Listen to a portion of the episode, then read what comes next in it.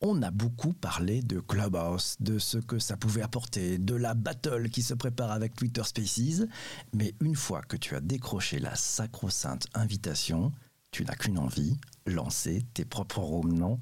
Si tu es déjà rompu à l'exercice d'animation de live, tu n'auras pas besoin de nos conseils. Mais si tu as plutôt l'habitude de gérer des communautés en asynchrone, voire pas du tout de gérer des communautés, alors on t'aide à ne pas commettre d'impair. Il y a quelques bonnes pratiques à respecter. Aujourd'hui, je ne suis pas venu seul. Je suis accompagné de Laura et de Sanjay qui ont coécrit un chouette billet sur les bonnes pratiques de modération sur Clubhouse.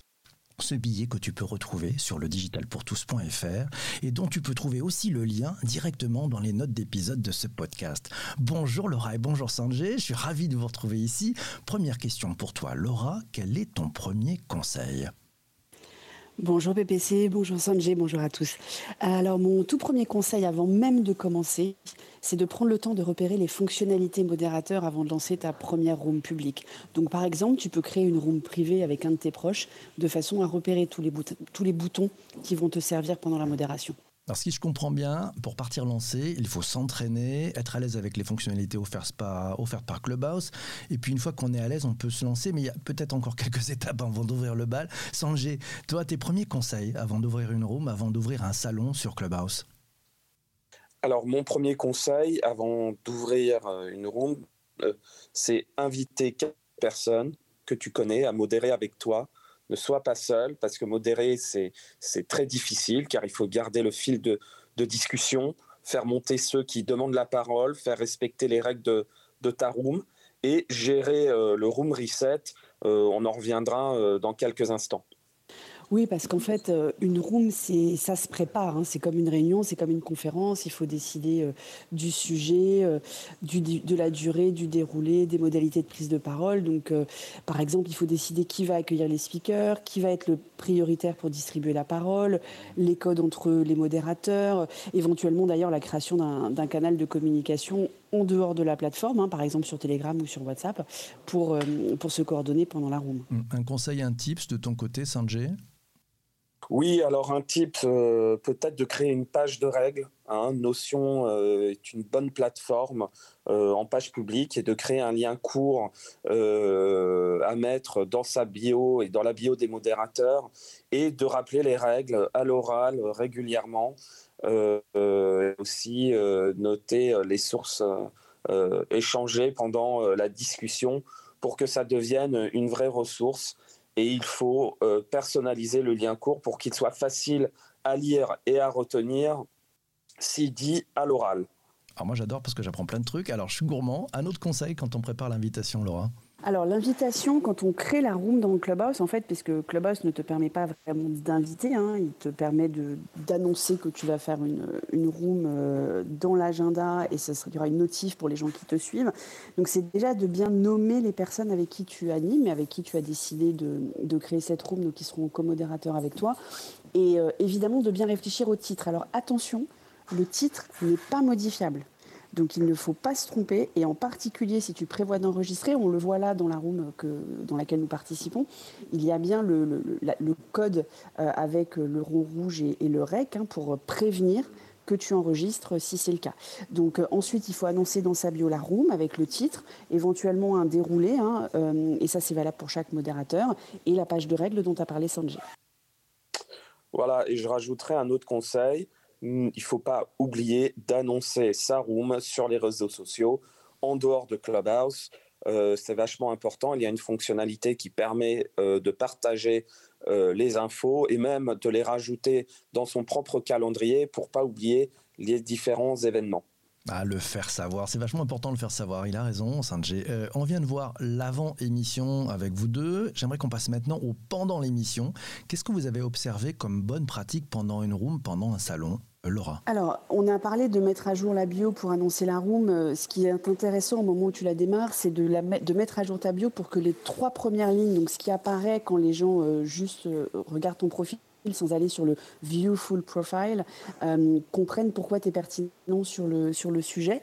Euh, il faut commencer sa room en rappelant le sujet, la durée, le déroulé, les règles, euh, quand vous en avez fixé, et faire un rappel de ça toutes les 10-15 minutes. C'est le room reset dont parlait Sanjay il y a quelques instants. Et il faut donc pas oublier avant la fin, 5 à 10 minutes avant la fin, d'éteindre la fonction lever la main en prévenant l'audience que ce sont les derniers échanges et idéalement quand tu accueilles les dernières personnes qui viennent. Le Clubhouse, on le voit, c'est aussi la, possibilité pour tous d'ouvrir le micro, de créer des salons. Et c'est pas toujours facile de comprendre que derrière de grands pouvoirs se cachent souvent de grandes responsabilités. Sanjay, qu'est-ce que tu as appris de ton côté avec ton expérience sur Clubhouse? Ce que j'ai appris, c'est qu'en tant que modérateur, c'est ton rôle de distribuer la parole et il faut euh, la partager de façon équitable et il faut être attentif au code. Par exemple, un speaker ouvre et ferme son micro lentement. Euh, cela veut dire euh, qu'il souhaite euh, prendre la parole. il faut accueillir chaque nouveau speaker en le nommant, bien évidemment, en lui donnant la parole. Et quand tu as accepté plusieurs personnes, il est important de préciser l'ordre dans lequel elles vont parler traditionnellement l'ordre dans lequel tu les as acceptées et ou euh, dans lequel elles ont euh, levé la main. Et en fait, pour compléter ce que dit Sanjay, il faut aussi décider dans, tes règles, en accord avec tes co-modérateurs, et, annoncer hein, aussi bien sur ta page à part ou quand tu présentes les règles à l'oral, si tu veux que les, speakers redescendent après avoir parlé ou pas. ça peut être intéressant pour l'algo de garder une partie des speakers sur, le, sur la scène, hein, mais, il vaut mieux ne pas dépasser 12 à 15 speakers pour que tu puisses voir l'intégralité du stage sur ton écran. Donc euh, euh, tu peux aussi par exemple prévenir que euh, s'il y a beaucoup de monde, tu demanderas au premier de redescendre de façon à, quand même atteindre un, niveau intéressant pour que l'algorithme propose ta room. Et en tant que modérateur, tu as le pouvoir aussi de redescendre des gens dans l'audience s'ils ne le font pas d'eux-mêmes. Euh, si tu demandes au premier arrivé, voilà, c'est ce que euh, c'est ce que disait Laura. Euh, et s'ils le font pas, tu peux le faire pour eux pour gagner de la visibilité sur les derniers speakers arrivés. Alors ça demande quand même un peu de dextérité, tout ça. Il y a d'autres choses à faire en même temps, Laura. Oui, c'est bien pour ça qu'on disait qu'il ne faut pas modérer seul au, début. Hein.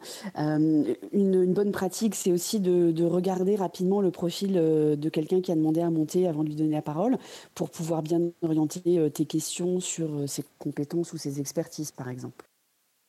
Et si un speaker nomme un autre en n'étant pas d'accord avec lui, faut quand même accorder un droit de réponse immédiat sans enchaîner directement sur le speaker suivant euh, très souvent sur, euh, sur, euh, sur Clubhouse, c'est aussi des débats. Et donc, il faut toujours avoir des points de vue contradictoires. C'est important.